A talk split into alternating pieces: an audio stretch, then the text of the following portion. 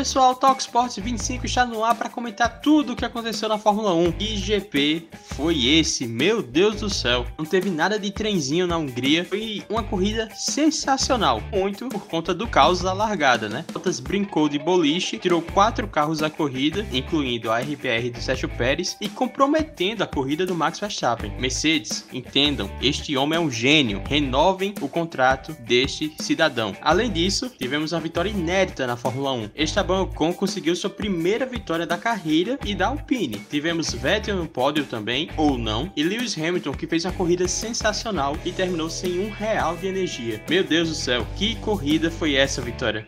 Olá, Pedro. Olá, ouvintes. Pois é, difícil até de dar um resumo de tudo que aconteceu nessa corrida maluca. Acho que uma das melhores corridas da temporada. E mais uma vez, Bottas servindo estratégia e entretenimento neste GP da Hungria. Como o Pedro disse, Mercedes renova com Bottas. Que piloto vai dar um tipo de graça numa corrida que seria tão chata como essa? E ainda por cima tirou seus rivais da luta. Olha só, que homem é, é Bottas. Mas brincadeiras à parte aí. É, foi uma bela corrida, acho que uma das melhores aí da temporada. É isso aí, vamos ter muito trabalho para resumir essa corrida. Então, vamos embora, Vitória? Vamos embora.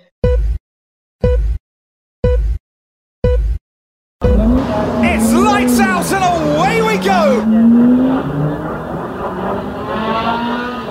Vamos começar o nosso Talk Sports Fórmula 1 já com o nosso tradicional giro de notícias e tudo que aconteceu nessa última semana, né, antes do GP da Hungria. A primeira notícia, na verdade, é uma sequência de notícias, envolve a RBR e o acidente que aconteceu com o Max Verstappen no GP de Silverstone. A primeira delas é que a RBR revelou o prejuízo do acidente, que está em torno de 9,3 milhões de reais. O Christian Horner revelou em uma coluna ao site da RBR que o prejuízo do carro do Max custou 1,8 milhão de dólares ou os 9,3 milhões de reais. E o problema disso não é que a Red Bull não tem dinheiro. Na verdade, eles têm bastante dinheiro. As pessoas estão comprando energético. O problema disso é que existe um teto orçamentário que já foi estabelecido para essa temporada, que é de 145 milhões de dólares. Esse prejuízo prejuízo vai todo pro teto orçamentário. Pois é, um baita prejuízo, né? Por conta desse teto orçamentário, como você disse, porque ao invés a, da RBR usar esse dinheiro aí, esses 9 milhões de reais, né? Ou no caso, 1,8 milhões de dólares, poder usar em outras peças e outras coisas que precise, ela não vai poder já contar com esse dinheiro. E que com esse teto reduzido, cada milhão, cada meio milhão, cada dinheiro aí que as equipes gastam gastam, que as, que as equipes precisam gastar, contam muito, né? E é isso, pode prejudicar o planejamento da RBR aí, se ela precisar desse dinheiro, ela não, já vai contar mais com 1,8 milhões né, de dólares que vão ficar aí reduzidos do teto orçamentário. Então, é, além do prejuízo na, no mundial, né, de construtores e pilotos, tem esse prejuízo financeiro, né? Então foi péssimo, muito péssimo aí para a RBR. Meio a tantas notícias negativas, a Red Bull teve a notícia boa que foi que o motor do Max não ficou tão prejudicado assim, né? Eles conseguiram usar o motor nesse GP da Hungria sem precisar trocá-lo, porque uma troca poderia envolver inclusive uma punição no grid, que acabou sendo adiada. Então, pelo menos uma notícia boa. É, não sei, é lógico, o motor sofreu danos, pelo que a Honda falou, mas não sei até onde esses danos foram, né? Porque eles conseguiram dar uma reciclada aí no motor. É, pois é, o prejuízo aí, como você falou, poderia ter sido muito pior, né? Porque, bom, além do dinheiro que você já perde, você ainda perder, ter punição, né? Perdendo posições no grid. Em um momento que você precisa, depois de uma corrida como foi Silverstone, você precisar, todo custo, andar lá na frente, né? Pra brigar, andar, andar na frente das Mercedes. Ainda bem que a RBR conseguiu ainda salvar o motor e, e deu pro Max usar no GP da Hungria, né? Ainda bem que isso teve salvação.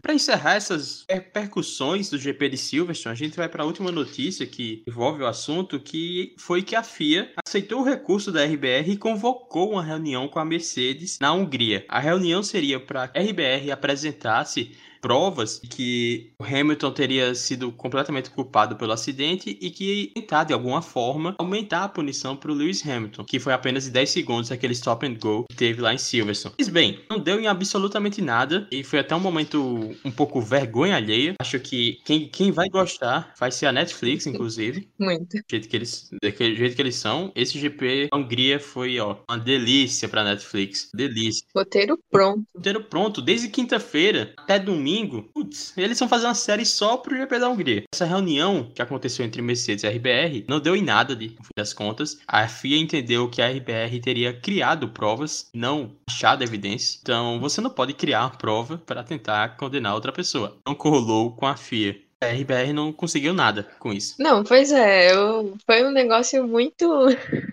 muito constrangedor, né? Porque quando saiu na notícia da quinta-feira que a RBR tinha novas evidências de que comprovaria que o Hamilton merecia uma punição mais pesada, né? Todo mundo ficou meio na expectativa, né? Pô, o que a RBR descobriu? E aí depois, quando teve a reunião e o relatório lá foi divulgado, aí foi um momento realmente constrangedor que a RBR alugou o circuito de Silverstone e colocou o Albon e o Pérez para simular o acidente. E aí o Albon foi responsável por ser, no, no caso da dinâmica do acidente, né, por interpretar o papel de Hamilton. E aí ele tinha que o Albon ele fez lá nas simulações que eles fizeram lá, fez lá para que comprovasse que o Hamilton poderia ter evitado o acidente. Ou seja, eles criaram uma prova que não tinha nada a ver, que era uma prova a favor deles, e sendo que a FIA pedia evidências do que aconteceu na corrida, não do que a RBR queria que acontecesse. é sacanagem. E o álbum poderia ter sido o papel do Max Verstappen, né? Porque se tem uma coisa que o Alex Albon entende na Fórmula 1 e como ele é tocado pelo Lewis Hamilton, como o Lewis Hamilton faz ele rodar. Sim. Já estaria acostumado com outro papel. É, foi pro papel inverso e é isso, não colou realmente. O que a RBR fez foi constrangedor, sem nenhum sentido. É, e aí eu fiquei me perguntando de quem foi a ideia, essa ideia da RBR. E com certeza, depois eu fiquei pensando, isso tem muita cara de do Helmut Marko e do Christian Horner fazer isso. Tem muita cara dessa de criar uma prova e, e com tanta convicção. Nossa, sinceramente. O famoso brainstorm de merda. É, meu Deus. E assim, eles gastaram, eles gastaram mais um dinheiro aí, né? Pra então, porque alugar Silverstone não deve ser um negócio nada barato, né? Eu achei que tinha sido um simulador, então, putz, até achei que seria uma coisa tranquila, só ligar o PS4 e botar os dois pra simular, mas não, foi eles alugaram Silverstone. Pois é, porque eles queriam comprovar na pista, né, nas condições de pista mesmo, eles queriam mostrar que o Hamilton poderia, né? Isso daí não tem, é muito difícil porque tipo, eles criaram uma situação que não era a mesma situação da corrida, né? Negócio totalmente nada a ver. Parabéns, RBR. Quero ver a cara do Christian Horner no documentário da Netflix, se eles abordarem, né? Tomara que abordem. Justificando essa, esse recurso que a RBR criou, essa prova aí. Próxima notícia, Vitor, acho que foi até uma forma da FIA tentar fazer um carinho na RBR, sabe? Depois de tanta pancada. A notícia que saiu foi que a FIA adiou aquela regra que tornaria o pit stop mais lento. Seria no GP da Hungria, não foi, e só vai ficar depois das férias, né? Pro GP da Bélgica. Eu acho que isso daí foi até uma forma da FIA fazer um pouco de politicagem, que a RBR veio sofrendo muito com esse GP de Silverstone. E tentando recurso, tentando punição mais pro Lewis Hamilton e não conseguindo nada. Eu acho que esse adiamento foi até até uma forma de falar, ó, calma, relaxa. Porque RBR é a equipe que tem o melhor pit stop entre no grid, então seria, a gente espera, né, a gente entende que sentiria mais com essa mudança de regra. Oficialmente, a FIA falou que esse adiamento seria para que as equipes se acostumassem melhor. O próximo teria mais espaço, mais tempo para se acostumar.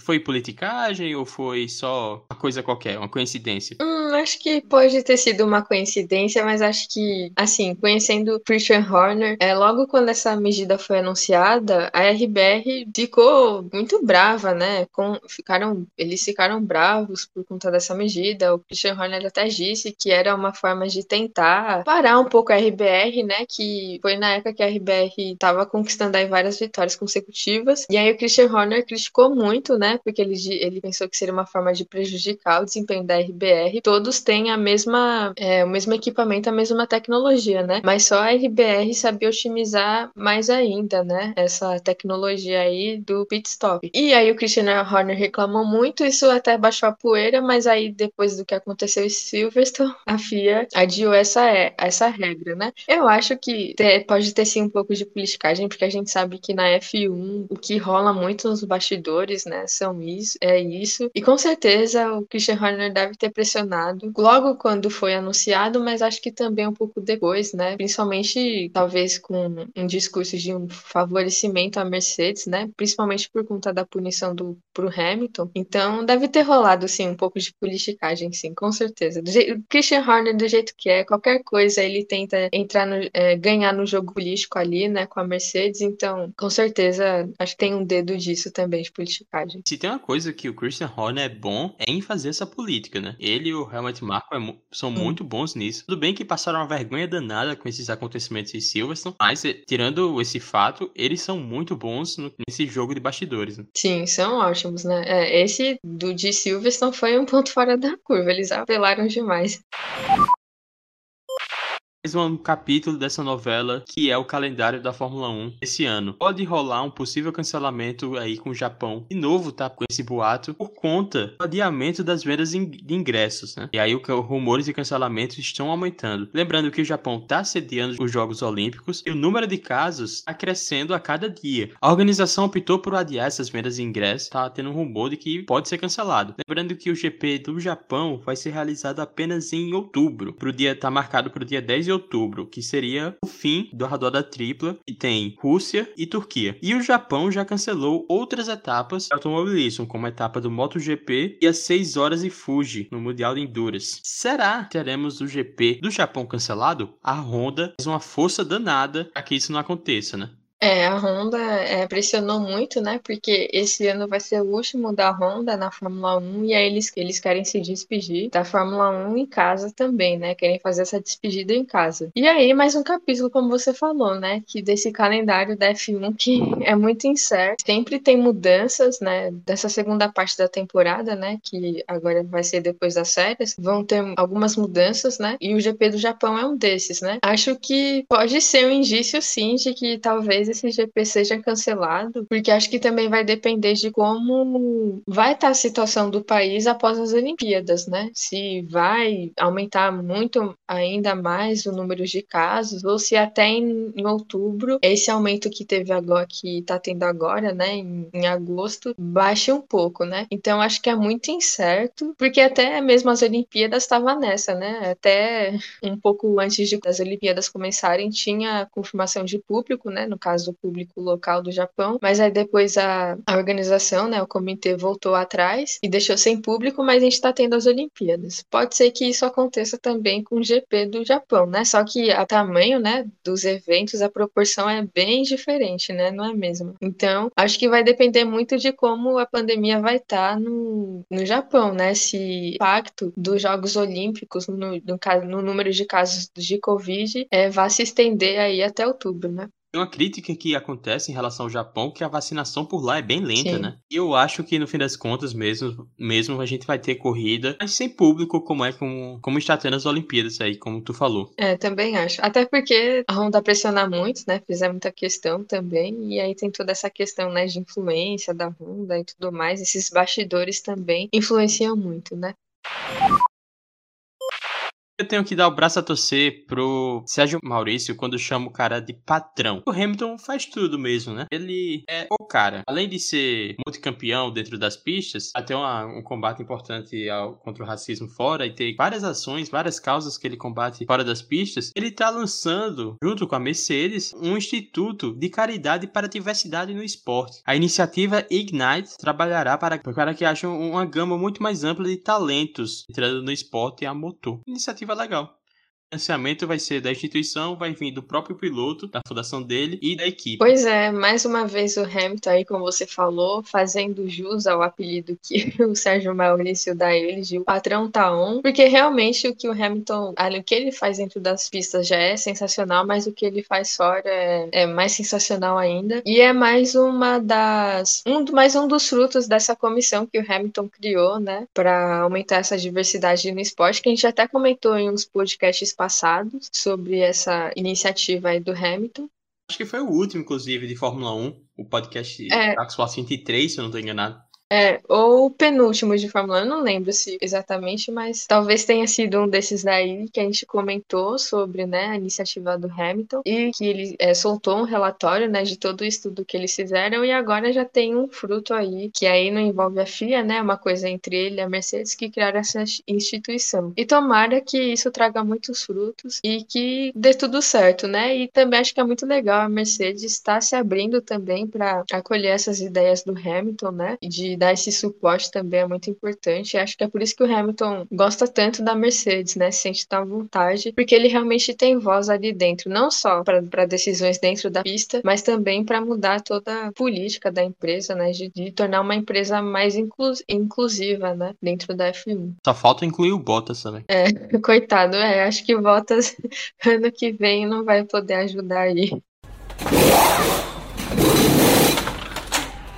Vitória Vamos agora ter a difícil missão de tentar resumir tudo o que aconteceu no final de semana. Mas vamos ser honestos, né? Vamos partir do princípio e começar os treinos livres. Não teve tanta emoção assim no treino livre, né? O que fica importante de registrar é a dificuldade de alguns pilotos em conseguir achar o traçado, a aderência ideal para o carro, como o Leclerc saindo várias vezes da pista, o Tsunoda batendo. Também teve gente sofrendo com rajada de vento, inclusive o Carlos Sainz falou isso quando bateu no, na classificação. A gente fala dele daqui a pouco. Dentro de pista mesmo, na ação, Max Verstappen conseguiu liderar o primeiro treino livre, mas a Mercedes deu troco no segundo e no terceiro, sendo que o Bottas liderou o segundo treino, o Max ficou apenas em terceiro atrás do Hamilton, o Hamilton liderou o terceiro treino livre e foi, na verdade, marcado por mais uma batida do Mick Schumacher, que o Mick Schumacher tá dando de prejuízo para Haas, incrível. O menino gosta de um muro, viu? O Mick Schumacher, né, que roda e dá prejuízo, né? O Mazepin ainda roda, mas não dá esse prejuízo, né, para Haas. É o Mick Schumacher aí que em Mônaco bateu, ficou no muro, em outras corridas também. Outros treinos, na verdade. Mônaco ele bateu duas vezes ainda, não foi? Sim, é, e, e tá colecionando aí várias batidas, né? E nos treinos, né? Ainda, nos treinos livres ainda. E o Mazepin, apesar de rodar, não dá esse prejuízo, né? Não, não, chega, não chega a causar muitos danos no carro. Mas é como você falou, a, a Mercedes conseguiu andar bem próximo, né? Da, da RBR e conseguiu andar à frente da RBR, né? Mostrando que no final de semana seria a diferença entre as duas seria bem menor menor e ia ser uma coisa bem mais apertada, né? E acho que um destaque é pro Pérez, que não conseguiu entrar muito nessa briga, né? O Max Verstappen, nesses treinos livres, ficou aí brigando, né? Sozinho aí com as duas Mercedes, e o Pérez não conseguiu chegar muito junto aí. Mas foi, foi um indício, né? Do que, do que seria o fim de semana, né? Das Mercedes finalmente conseguindo andar mais próximo e à frente da RBR, que vinha acumulando aí, né? Tipo, tava sobrando demais na frente da, das Mercedes. Um destaque também é pro rendimento da McLaren durante todo o final de semana, né? Durante o primeiro treino livre, aliás, durante os treinos livres, a melhor posição do Lando Norris foi o sexto lugar, a do Ricardo foi o oitavo, né? Tendo que o Ricardo ficou andando lá atrás o tempo inteiro. Partindo para a classificação, após seis corridas, Lewis Hamilton voltou a conquistar a pole position, tirando aí quebrando um leve jejum. O Bottas ficou em segundo lugar, Max Verstappen em terceiro. Mas, como já é de costume, vamos destrinchar Q1, Q2 e o Q3. Q1, a gente teve o pessoal de sempre, só que com uma participação especial. Os eliminados foram Mick Schumacher, que nem foi para a pista porque ele precisou trocar a caixa de câmbio no carro. Não ficou, era muito evidente que ele não ia para a pista porque a batida dele no final do TL3. Não tinha como consertar o carro a tempo. Também não tem nem para quê, né? É. Você consertar o carro para ele ficar em 19, pelo amor de Deus. Aí, como o Mick Schumacher ficou em vigésimo, Nikita Mazepin subiu uma posição, ficou em 19, seguido Nicolas Latifi ficou em 18 com a sua Williams. Tivemos um personagem novo nesse Q1, que foi o Russell, ficou em 17 pela primeira vez ele ficou fora do Q2 nessa temporada. Pois é, algo que fora do, algo que surpreendeu, né? O Russell fora do Q2, ele que desde o começo da temporada estava levando a Williams aí pro Q2 e,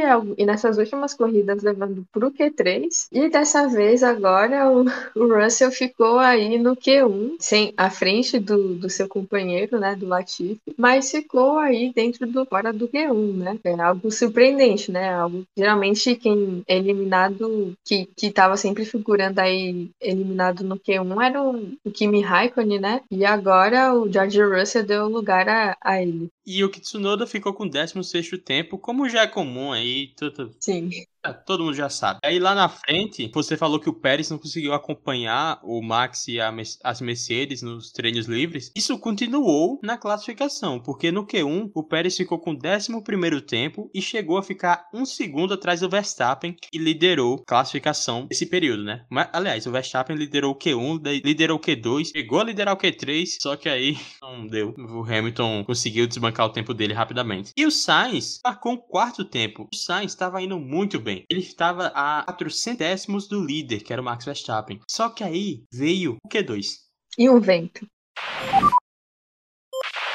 E realmente, venta bastante, né? E são ventos que mudam de direção o tempo todo na Hungria. E aí uma rajada de vento fez com que o Sainz acertasse o muro, sua linda Ferrari. O que foi uma pena, porque ele realmente estava muito bem. Assim, como o Sainz ficou no muro, ele ficou com 15º tempo obrigatoriamente, obrigatoriamente, né? Porque ele não conseguiu marcar nenhum tempo no Q2. Ele que estava andando muito bem, andando ali nas quatro primeiras posições e ficando à frente do Leclerc e acabou sendo, acabou ficando aí no Q2 com a batida. O Giovinazzi ficou na 14ª posição, atrás do Kimi Raikkonen, que ficou em 13º. O Kimi Raikkonen que tá perdendo essa temporada por 7 a 3 ou 7 a 4 na verdade. Só que aí conseguindo ficar na frente do Giovinazzi depois de algum tempo, né? Tava engolindo poeira. E também já é comum no Q2, o Lance Stroll ficou em 12º. E outra pessoa que é bem comum no Q2 e embora eu não goste, o Daniel Ricardo ficou em 11º e se o Kimi Raikkonen tá perdendo a batalha por classificação por 7 a 4 pro Giovinazzi, Daniel Ricardo tá levando um 8 a 3 do Lando Norris. Meu Deus, que goleada, hein, Pedro? Meu Deus. De lavada. Inacreditável. Pois é, é realmente tá sendo. É difícil. É difícil, né? A gente, acho que a gente não sabe nem mais o que dizer, assim como o Ricardo não sabe nem mais o que dizer sobre esse rendimento dele tão abaixo e dele tá tomando essa lavada do Norris, assim. É impressionante. E é muito triste, porque você sente, né, que o Ricardo tá mal com isso e que ele, ele tenta, mas ele não sabe, né, o que tá acontecendo direito. É realmente muito triste o que tá acontecendo com o Ricardo. Vamos ver aí nessa volta aí das, das férias se ele consegue, né, ganhar o fôlego e tentar dar uma recuperada. Mas realmente é, já tá sendo.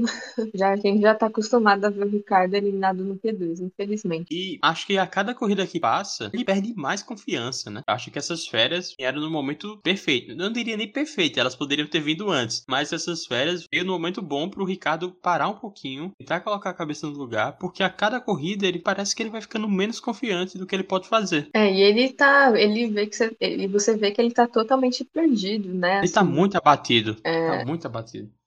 É que ele não mostra também porque ele é muito brincalhão, né? Mas ele. Você vê. Mas dá pra ver. Dá pra né? ver a, a frustração dele quando acaba uma classificação, quando acaba uma corrida. É visível. Uma coisa que uma coisa interessante nesse Q2 foi que o Verstappen marcou o melhor tempo, inclusive quebrando a casa do, do 1 e 15, né? Acho que é pela, pela primeira vez no final de semana, ele foi o primeiro a fazer isso, fazendo tempo 1 15 650 e pneu macio. Ou seja, ele estaria largando de pneu macio na corrida. Uma estratégia diferente. Enquanto as Mercedes foram de pneu médio, Verstappen optou pelo macio.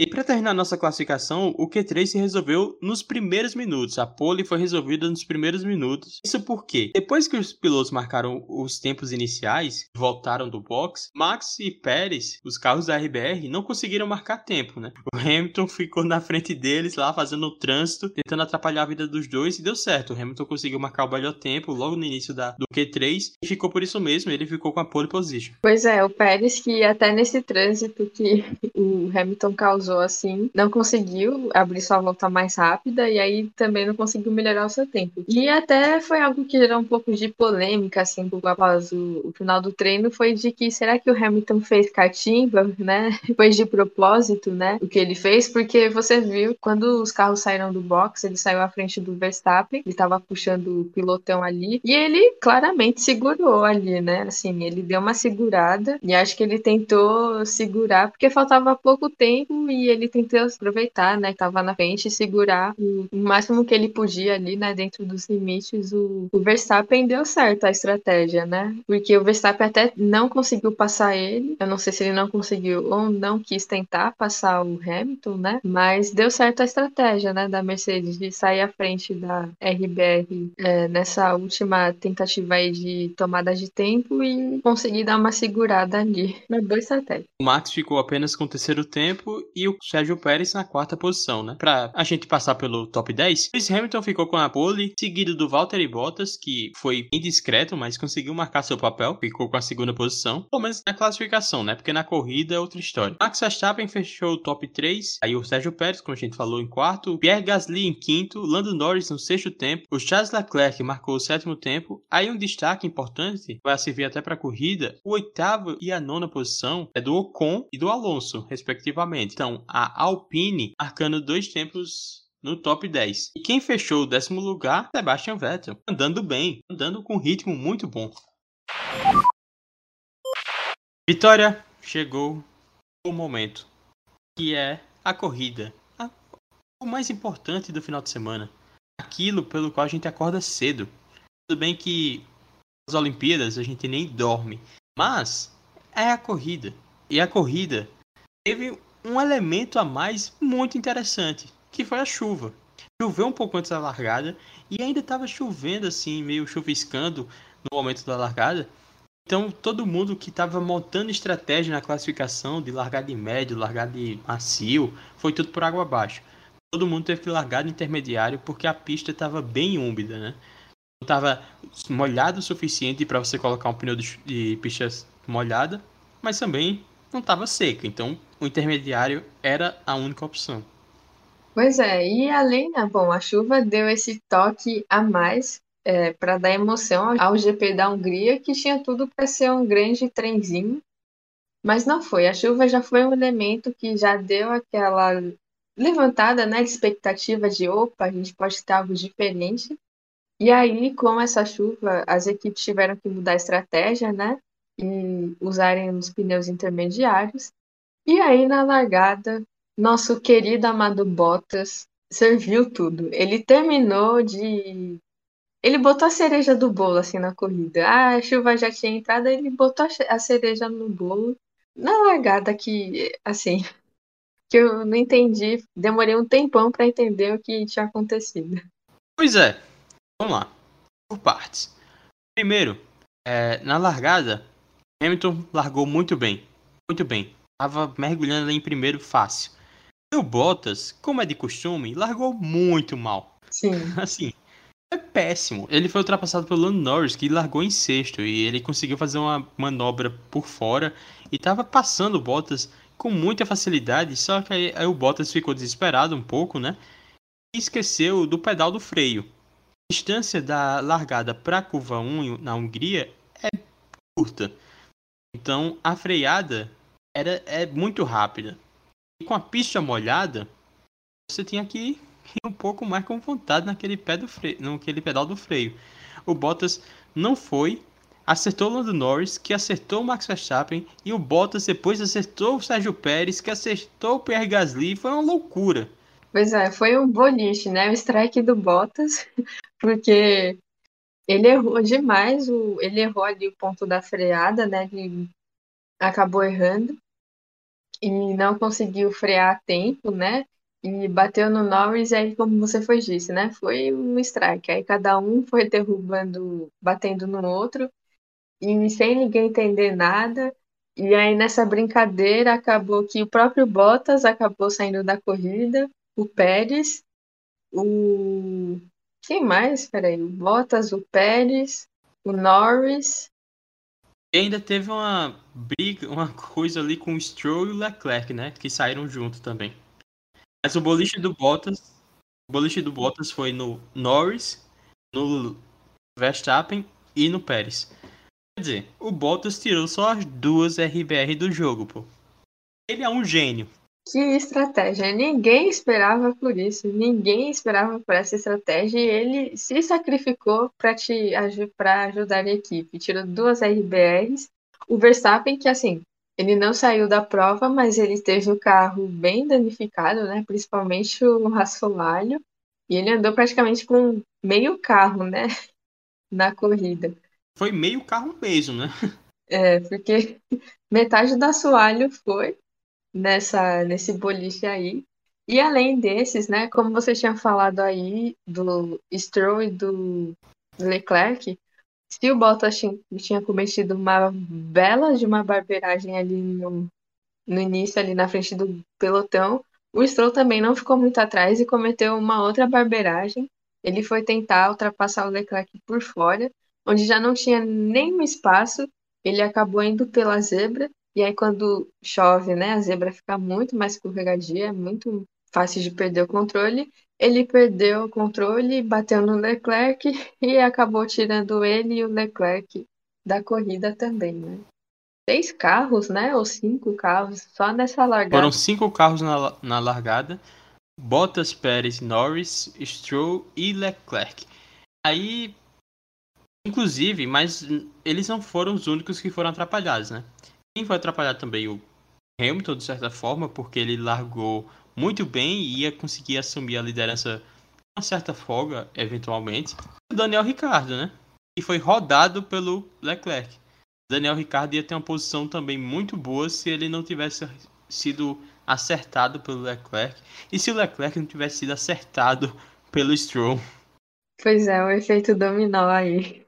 Quem não tinha nada a ver acabou sendo é, prejudicado é, mas também. Se foi ruim para um, para um, foi bom para outro. O Ocon conseguiu chegar na segunda posição, o Vettel conseguiu chegar na terceira, enfim, acabou sendo bom para os líderes da corrida. É isso mesmo. Ocon em segundo, Vettel em terceiro. Só que aí deu bandeira vermelha, porque o estrago foi muito grande na pista, precisou tirar muita coisa e também nas barreiras de proteção. E aí teve um lance muito curioso. Muito curioso mesmo. E na, na bandeira vermelha, depois que saiu a bandeira vermelha, os carros fizeram aquela volta de aquecimento dos pneus, os pilotos perceberam que a pista já estava seca e que poderiam colocar um slick. Então todo mundo foi para o box para fazer essa troca, menos o Hamilton. Então o Hamilton foi o único carro na relargada, porque a largada foi parada, então ele foi o único carro na, na relargada. É uma coisa muito engraçada e muito bizarra. Nunca tinha visto isso acontecer antes. Só, assim, já aconteceu de carro é, ter relargada com menos carros, né? Tem coisa de pouquíssimos carros. Você tem, tem fotos históricas disso, de um grid com cinco carros, seis carros. Mas só com um carro, loucura completa. É, o, foi, foi muito engraçado o Hamilton largando lá sozinho lá no, no grid. E aí, logo depois que ele passou ali da linha do box, todo o pilotão lá, todo o resto do grid saindo para a corrida foi assim algo muito inédito, surpreendente. Eu não sei se isso pode acontecer mais uma vez de novo na F1, acho que muito difícil, difícil. porque foi um, um, vacilo muito grande da Mercedes, né? E eles destruíram a corrida do Hamilton, Sim. que poderia facilmente ganhar essa corrida, mas destruíram quando não chamaram ele para fazer essa troca, porque o Hamilton fez a largada de pneu intermediário, mas na volta seguinte teve que colocar o pneu de pista seca. E aí ele perdeu muito tempo, foi para último lugar, que no caso era o 15 lugar, e o Ocon assumiu a posição para não sair mais. Na verdade, o Hamilton assumiu o 14 porque nessa brincadeira aí da largada no, no box, o Raikkonen atingiu o Mazepin e aí o Mazepin acabou saindo da corrida. É, teve, teve, isso também, eu tinha esquecido. Sim. Mas foi um erro grave da equipe da Alfa Romeo, né? Porque o Mazepin estava entrando no box e ele não poderia ter liberado o Kimi Raikkonen naquele momento. O Kimi, coitado, não teve muito o que fazer. Acho que ele nem dá para ver que o, que o Mazepin tava chegando. Acabou tomando uma penalização de 10 segundos no stop and go. Mas nessa parada, queria falar que nessa parada do box que aconteceu, quem se deu muito bem também foram os carros da Williams, né? Sim. O Latifi, o Russell chegou a ficar em segundo lugar nessa parada e o Latifi ficou em quinto. Eles foram ultrapassados eventualmente, mas a estratégia foi tão boa, foi tão bem realizada que eles conseguiram pontuar com os dois carros, que é incrível. É, e o Latifi, que depois que o, o Hamilton teve que parar, ficou para trás. Ele acabou ocupando também a terceira posição, ficou um bom tempo ali em terceiro, à frente do Russell. E foi uma loucura, né? Obviamente, eles ficaram atrás, mas eles conseguiram pontuar o que se muito esperava a pontuação do Russell, né, com a Williams. Dessa vez, essa tão sonhada pontuação vem em dose dupla, né? Com o Russell e com o Latifi. Então, muito melhor que só um piloto ah. E a atualização do Verstappen, né? Ele foi envolvido naquela batida lá do Bottas. E como a gente falou, ele estava com metade de um carro, porque o assoalho dele foi para o espaço. E o pessoal deu uma consertada com fita crepe ali no, na bandeira vermelha. Só que não deu muito certo, né? Assim, tem como consertar certas coisas com fita crepe. Ele acabou tendo o rendimento do carro comprometido, ficou em décimo por boa parte da corrida. Inclusive, o Mick Schumacher aqui foi muito bem nessa corrida, né? Se ele foi muito mal no, na, no treino livre, nem participou da classificação, ele foi muito bem nessa corrida. Ele deu uma canseira no Verstappen e deu uma canseira no Hamilton também. É, foi difícil para o Verstappen ultrapassar o, o Mick Schumacher. Teve até um toque ali entre os dois, mas que não acabou dando na, em nada. E o Verstappen acabou perdendo um pouco de tempo ali, né? Atrás do, do Mick Schumacher. E, acabou que o Verstappen foi muito difícil a corrida para ele. Aí depois ele foi tentar ultrapassar o, o Ricardo, né? E aí demorou muito, né? E o Ricardo foi muito mais trabalhoso para o Verstappen ultrapassar. Ele acabou demorando mais.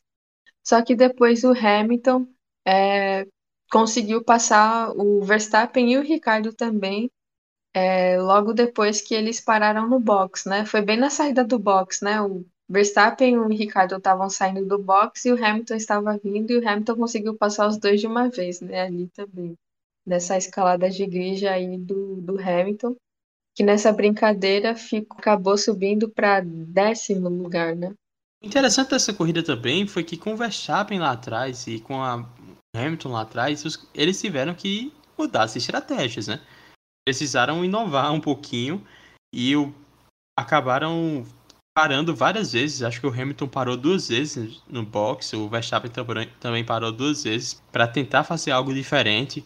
Acabou dando certo pro mais certo para o Hamilton do que para o Verstappen porque, como você falou, o Hamilton ultrapassou tanto o Ricardo como o Verstappen na volta 21, quando eles estavam saindo do box, e também porque o Hamilton estava com o carro inteiro, né? Coisa que o Verstappen não estava. Então a corrida acabou sendo mais possível de recuperação para o Hamilton do que para o Max. Não tinha como o Max fazer muito além do que ele estava fazendo, né? Sim, é. Nessa volta que o Hamilton ultrapassou o Max e o Ricardo, o Hamilton tinha parado antes, colocado os pneus duros, e aí logo em seguida o, o Verstappen e o Ricardo também pararam, e aí acabou que os dois, os três se encontraram ali, o Hamilton se deu melhor. E, e assim, acho, além da estratégia, né, e do, do Hamilton estar com o carro inteiro, também a pilotagem do Hamilton, né, que a Hungria é difícil de ultrapassar, mas o Hamilton andando sempre ali no limite, tentando escalar o grid e tentando buscar um pódio, né? Porque ainda era possível ele conseguir o pódio e no fim ele conseguiu. Só não conseguiu a vitória graças ao Alonso que defendeu muito bem o Ocon ali na é, frente. É, enquanto né? a gente tava rolando tudo isso aí atrás, o Ocon tava brigando com o, com o Vettel, que chegou a ameaçar a segunda posição, mas o Ocon defendeu muito bem. E aí, como você falou, o Alonso fez a função de um segundo piloto, né? Quem diria? Ele garantiu a vitória para o seu companheiro de equipe, para o Ocon, quando ele conseguiu defender o Hamilton. Já havia efetuado a segunda parada, colocou o pneu médio para tentar ser mais rápido aí nessas, nessas voltas nessas voltas finais. e quem sabe conseguir um, um, pódio. E no final das contas ele acabou conseguindo. Ele conseguiu passar o Alonso, depois conseguiu passar o Carlos Sainz, mas ele sofreu muito na mão do Alonso. Foram cinco voltas que o Alonso defendeu que foram essenciais para a vitória do Ocon.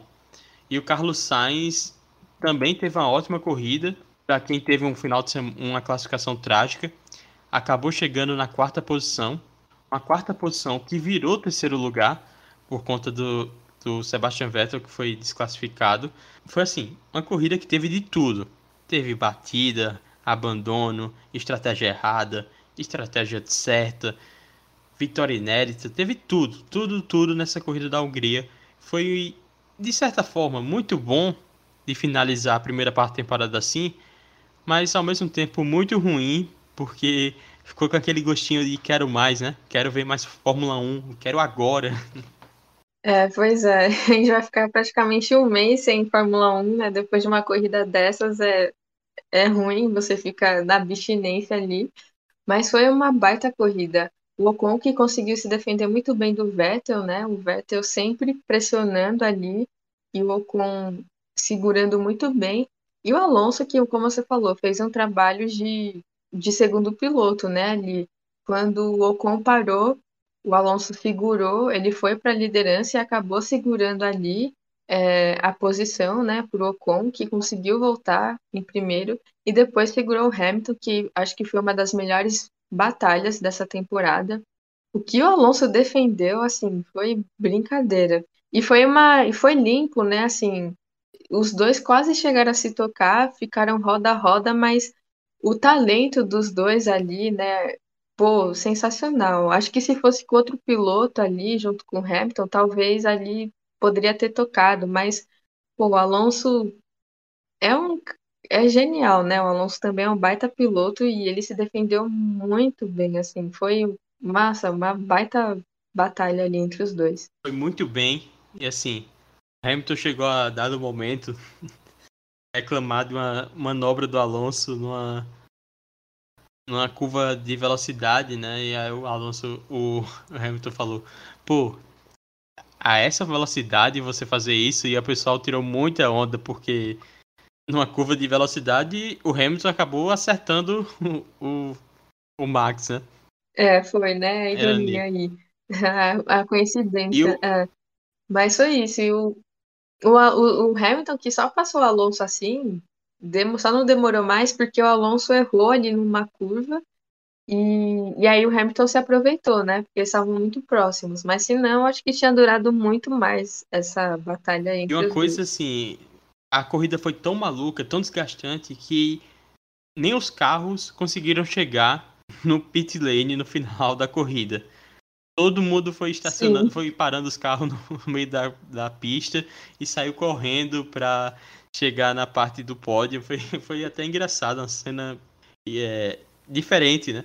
Cena muito engraçada. Virou bagunça ali. Todo mundo saiu, correndo, todo mundo feliz. Virou várzea, né? Virou várzea completamente. Foi.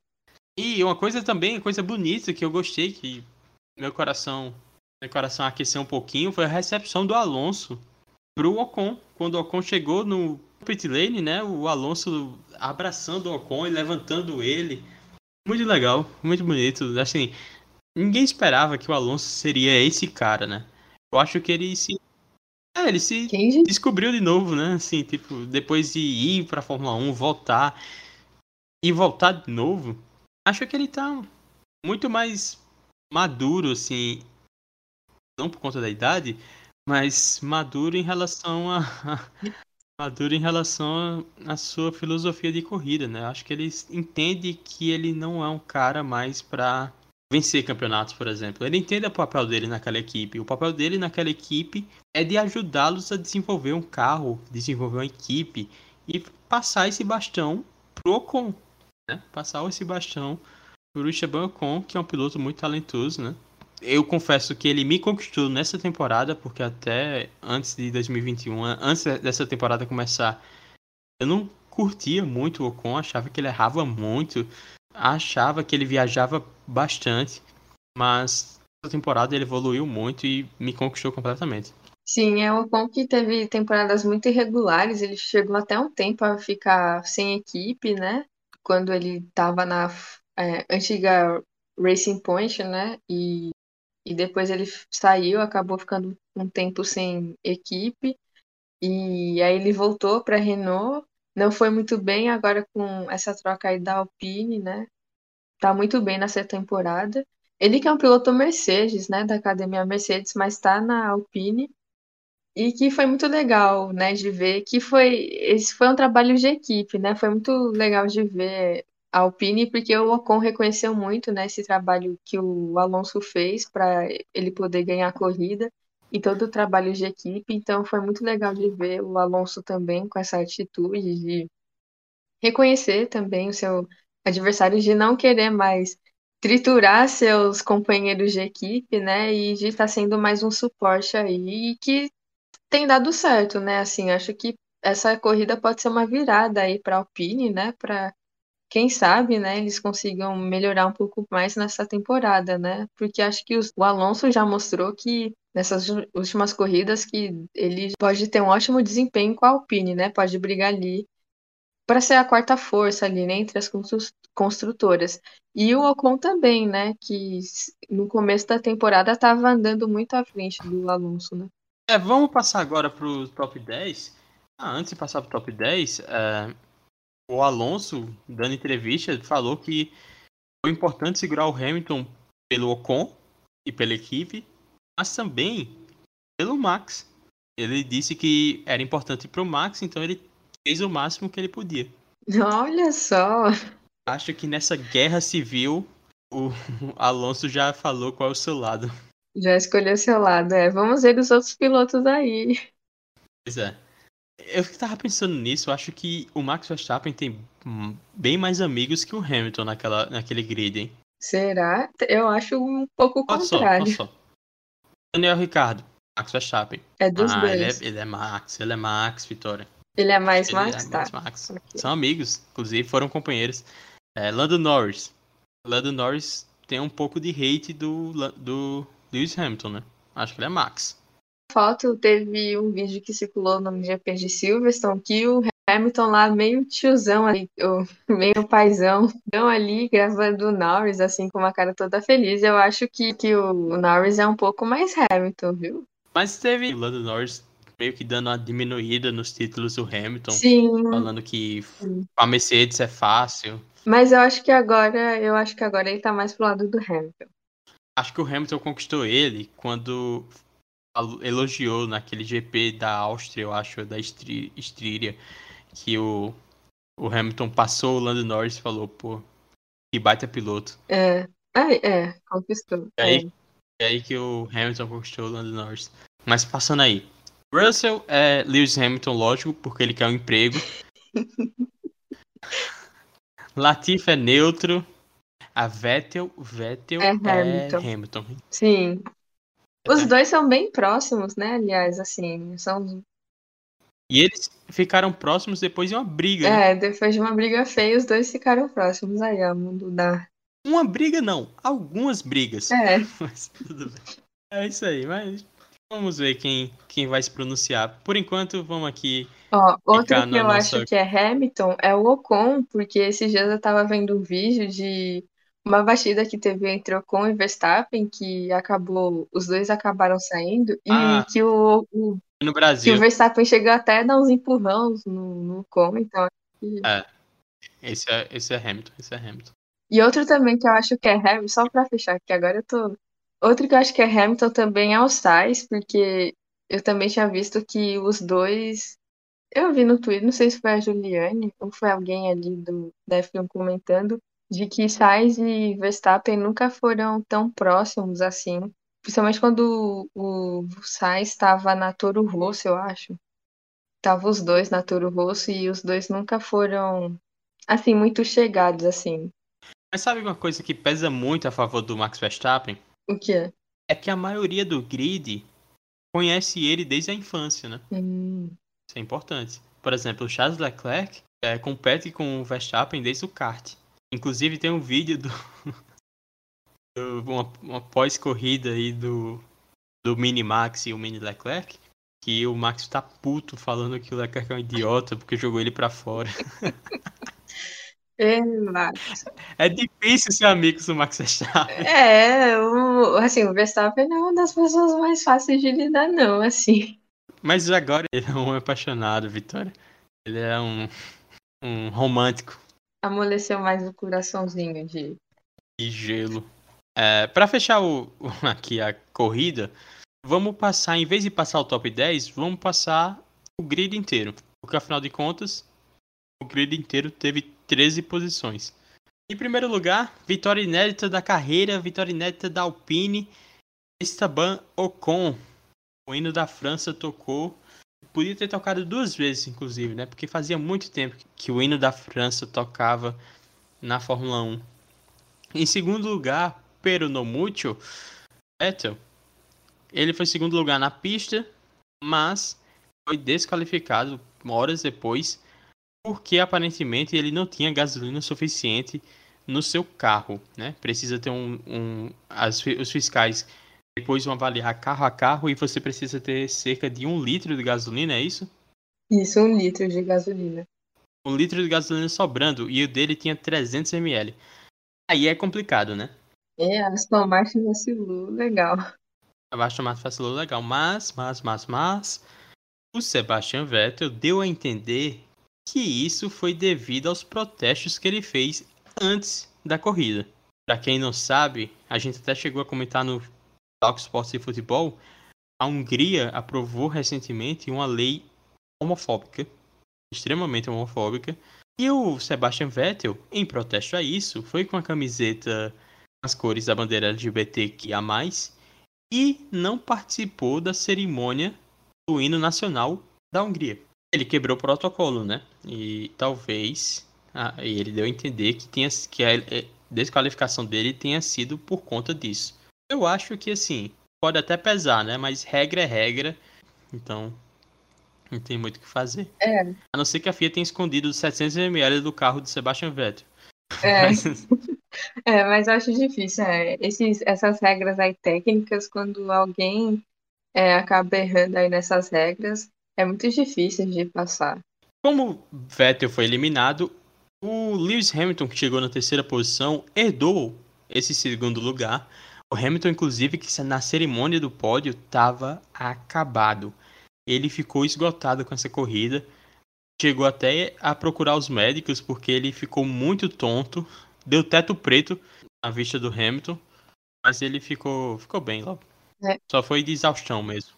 Tipo o Ayrton Senna GP do Brasil. É, ele disse é, que ele acha que é um sintomas da Covid longa, né? Que ele teve Covid e, e ele acha que pode ser isso, porque ele falou que estava sentindo sintomas parecidos no GP de Silverstone e que depois que ele teve a Covid, ele não é mais o mesmo, assim, ele sente uma exaustão maior e ele precisou se adaptar porque a Covid prejudicou muito ele e ele sente os efeitos até hoje, né? Então ele, ele até disse que isso pode ter sido da Covid, né? Uma das sequelas da Covid, né? É, uma, uma, uma coisa bem. que faz bastante sentido, né? Faz bastante sentido. Porque se pessoas comuns como eu e você sentem esses efeitos pós-Covid, imagina um atleta de alto rendimento. Faz bastante sentido o que o Hamilton tá falando. Como o Hamilton ficou em segundo, quem herdou a terceira posição foi o Carlos Sainz. Pela segunda vez na vida do, Carlo, do Carlos, ele consegue um pódio sem subir no pódio. É, É, aconteceu mesmo aqui no GP do Brasil de 2019 ou 2018, 19.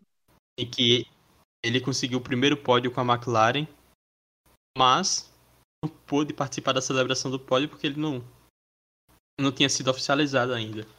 O Fernando Alonso, com isso, ficou em quarto lugar, seguido do Pierre Gasly e do Yuki, Yuki Tsunoda, que Gasly ficou em quinto, Tsunoda em sexto. Boa corrida para AlphaTauri também. E aí veio para acabar, quebrar a internet, fazer todo mundo chorar. Latifi ficou em sétimo e o Russell ficou em oitavo. Alguns pontos importantes. Primeiro, Williams pontuou. Ótimo, finalmente. Segundo, Williams pontuou com dois carros. Terceiro. Terceiro. Terceiro, o Latifi ficou na frente do Russell. Pontuando mais que o Russell.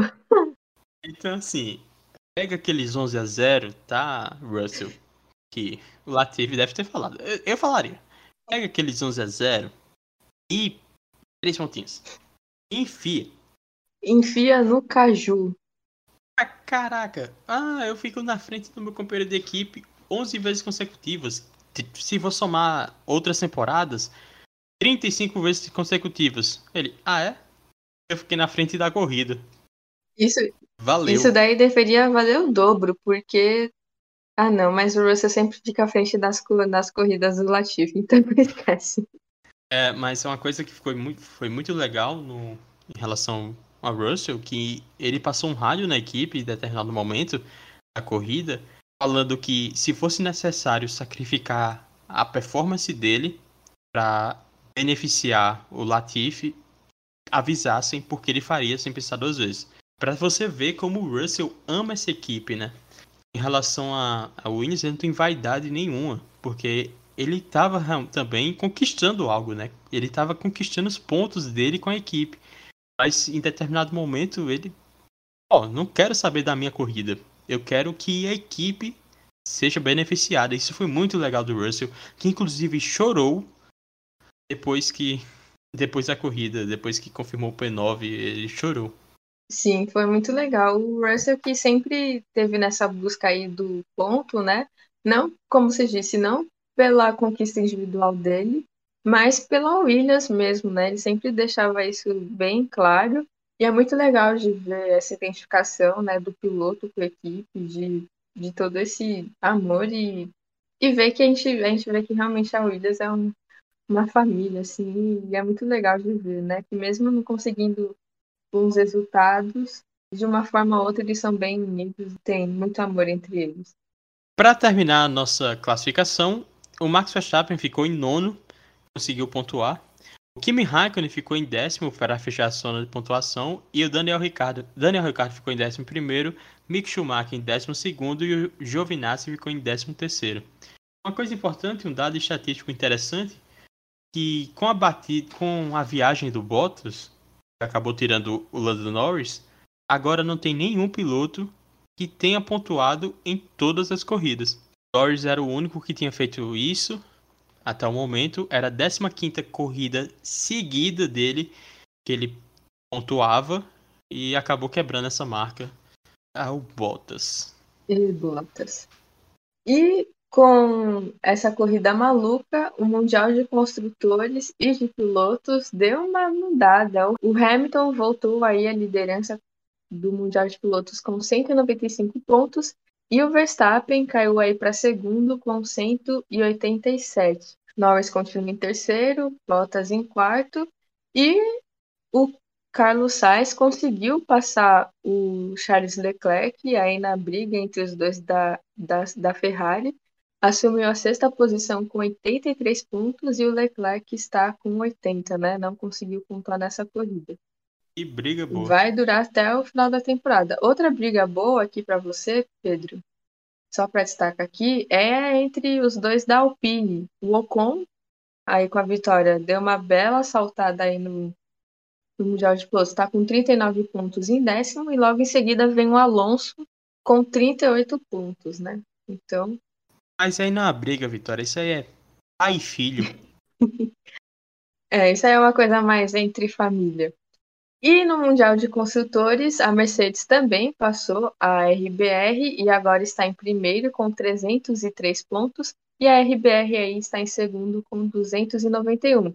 E agora temos um campeonato aí na disputa pelo terceiro lugar aí dos construtores. A Ferrari está empatada com a McLaren com 163 pontos. As duas estão empatadas. E a Alpine deu um salto e está em quinto, com 77 pontos, 11 à frente da AlphaTauri. Então essa corrida deu uma bela mexida também nesse Mundial de Construtores, hein? Eu dei uma mexida bem mais do que eu gostaria, inclusive. a Ferrari já chegou e assim, é, como diria Ronaldinho, e quando a Ferrari chega com essa massa, esquece.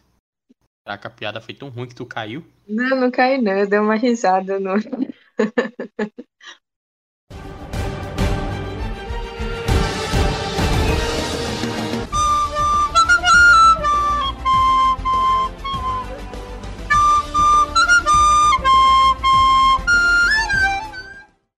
Vitória, rapidão aqui, porque falhamos em tentar resumir esse final de semana de uma maneira curta, sintetizada, ficou bastante longa. Então, destaques positivos e negativos da Fórmula 1 nessa corrida.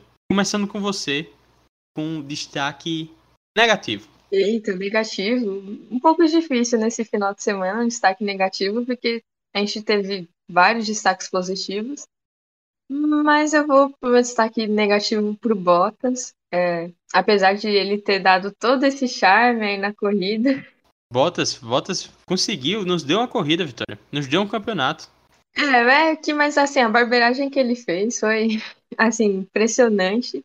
Mas acho que, bom, pra não deixar o nosso Bottas aqui um destaque negativo, né? O coitado aí que já sofreu tanto aí com esse final de semana. Caraca, Não, vou mudar. vai mudar Eu mesmo vou, não, vou mudar, vou mudar. Eu vou colocar Pérez. O Pérez? Não pela corrida, porque ele também não teve nem culpa, né, de do que aconteceu. Foi uma vítima. Foi uma vítima, mas eu digo pelo. Ah, não, esquece. Ah, Pérez não. É, final de semana é meio difícil, é injusto trabalhar. Tá, eu vou então na minha última opção, que vai ser o Ricardo. Caraca, bater em cachorro morto. Então, eu, meu destaque negativo vai pro Ricardo, que o Norris que já estava fora, né? O Ricardo era a única esperança da McLaren, pelo menos de pontuar, e ele não conseguiu fazer isso. Andou muito atrás, não conseguiu sair ali da 11 primeira posição, e vai ser ele, então, destaque negativo. Pois bem, hum, eu não vou al- aliviar pra ninguém não. Meu destaque negativo é, vai pro Bottas. Ah, você fez isso, você fez isso E? para roubar meu destaque negativo para mim. Ah, Eu achei que você ia no Bottas, então já tinha preparado o segundo, que é o Stroll. ah, o Stroll é uma boa. Também dei, passou pela minha cabeça o Stroll também, mas O Bottas que destruiu a corrida de quatro pilotos. sim. E o Stroll que destruiu a corrida do Leclerc. E, de forma direta, prejudicou bastante o Daniel Ricciardo, que se não tivesse o Stroll, não tivesse o Stroll, ele ia conseguir ficar lá no, na parte de cima, né? E como ele é um bom piloto, consegue se defender, é, consegue se defender bem, e a Hungria é muito difícil de passar, então acho que o Ricardo poderia ter, ter uma corrida decente. Não que fosse brigar por pódio, aí já fica difícil de prever isso. Mas poderia ter tido uma corrida decente e poderia ter ajudado a McLaren aí, que agora tá em apuros. Porque a Ferrari encostou 163 a 163 e tem a Ferrari tem dois pilotos, né? Que pontuam. A McLaren só tem um piloto que pontua. Ah, desculpa aí. Bom, eu, com, ah, eu também concordo aí com seu destaque negativo pro Stroll também. É, também apoio aí. Agora vamos de positividade. Você começa, destaque positivo. Qual é o seu destaque positivo? Olha, eu poderia dar muitos destaques positivos. Acho que vale dar uma menção honrosa aí pro Ocon, pro Alonso, pro Hamilton, pro, pro Russell, pro Latifi. Mas meu destaque positivo vai para Sebastian Vettel.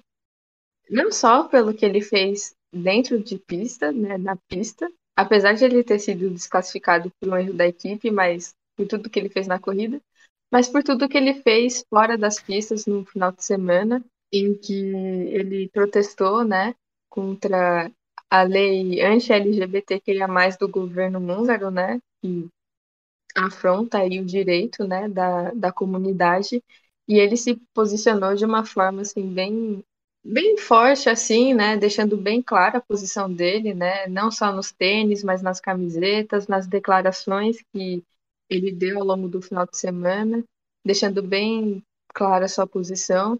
Então, para mim, vai para o Sebastian Vettel, que usou muito bem o status que ele tem, a visibilidade que ele tem, um GP num país que ainda, infelizmente, fere os direitos da comunidade LGBTQIA+, e o, e o Vettel aí se mostrando um grande aliado aí da luta. Belíssimo destaque, belíssimo destaque. Confesso que não tinha pensado no Vettel como destaque positivo. A corrida foi tão intensa que acabou passando, né? A gente fez o registro dele, mas confesso que não tinha pensado nele como destaque positivo. Fica aqui a minha menção rosa também. Mas meu destaque positivo vai para o Ocon. Né? Primeira vitória da carreira, foi uma corrida muito segura. Conseguiu segurar o Vettel, né? conseguiu resistir ao Vettel. Foi muito bem, foi muito rápido. E também aqui uma segunda menção honrosa ao, ao Williams, né? na verdade. Ao Williams finalmente conseguindo seus pontos é, podem ser pontos bem importantes, inclusive, para escapar da última posição do campeonato. Então, muito bom, muito bom. Valeu, Williams. E terceiro destaque, o Russell. O Russell é um cara família. É isso aí. Gostei desse garoto. É, aí, ó. Por isso que acho que o pessoal gosta do Russell, né? Esse menininho aí mais família, né? Ah, acho que é por isso que ele conquistou o coração de muitos.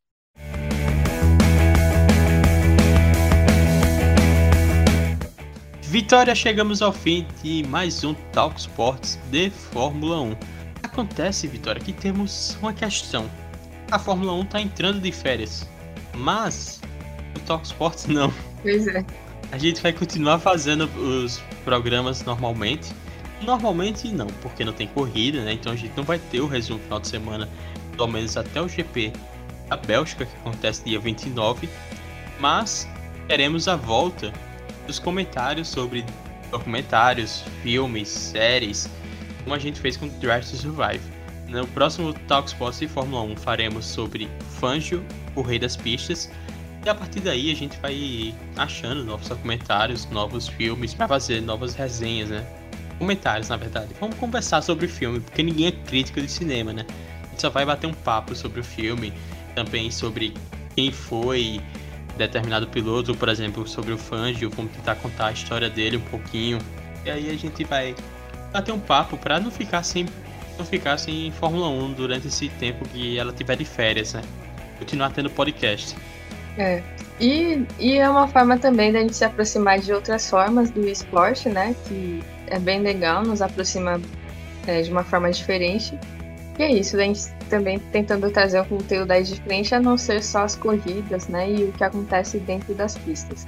E também, é, talvez voltaremos aí com o de futebol, né? Pra gente comentar aí Copa do Brasil, Brasileirão. Sim, próximo, próximo Talk Sports, Talk Sports 26 será de futebol. Vamos comentar os jogos ida e volta da Copa do Brasil, as oitavas de final. Também comentaremos, comentaremos o jogo do Fluminense, jogo único da Libertadores. Agora temos uma quartas definida da Libertadores, Brasileirão. E vamos comentar tudo, tudo, tudo, tudo, tudo. E também, talvez, um pouco sobre as seleções olímpicas, né? Tanto a feminina e a masculina que, que estão aí nas Olimpíadas. A gente fez um programa especial Olimpíadas que vai ser dividido em duas partes. O primeiro já foi postado, a primeira parte já foi postada, em que a gente fala das medalhas do Brasil, algumas das medalhas do Brasil, e também sobre saúde mental, porque a Simone Biles trouxe à tona esse tema tão importante que já deveria fazer parte do esporte normalmente, mas agora com a Simone, saúde mental está sendo discutida. No próximo Talk Sports Olimpíadas, que é especial Olimpíadas, a gente vai comentar sobre o resto das medalhas do Brasil. Falar como foi o como foi o Brasil nas Olimpíadas, o que pode melhorar, o que não pode melhorar, sei lá. Vamos tentar fazer uma loucura aí. É, surpresas positivas e negativas, o que a gente achou de mais interessante também das Olimpíadas. A gente vai ver o que a gente é, traz. Uma fofoca também. Fofoca, temos muito uma fofoca. Fofoca, tantas fofocas que seria inclusive melhor a gente não comentar para não ser processado Sim, por ninguém. É verdade, a mina não. Imagina esse tal esse podcast é descoberto pelo mundo porque determinado atleta tá processando. Não, é melhor não. É melhor a gente continuar em off mesmo com as nossas fofocas aí. E quem sabe um dia aí, quando a gente tiver um respaldo aí para poder bancar os processos, a gente possa aí fazer as nossas fofocas. Assim, mas não é nada que a gente. Um furo. É fofoca que tá na internet. É, então nada muito diferente do que o povo já coloca. Já é. A gente só peça. É, e a gente comenta, a gente traz nossa perspectiva sobre a sua É isso aí, muito obrigado a você que escutou até aqui. Muito obrigado, Vitória, pela companhia. Até a próxima. Tchau, tchau, tchau, tchau. Valeu, Pedro, valeu, ouvintes, e até a próxima. E um grande abraço.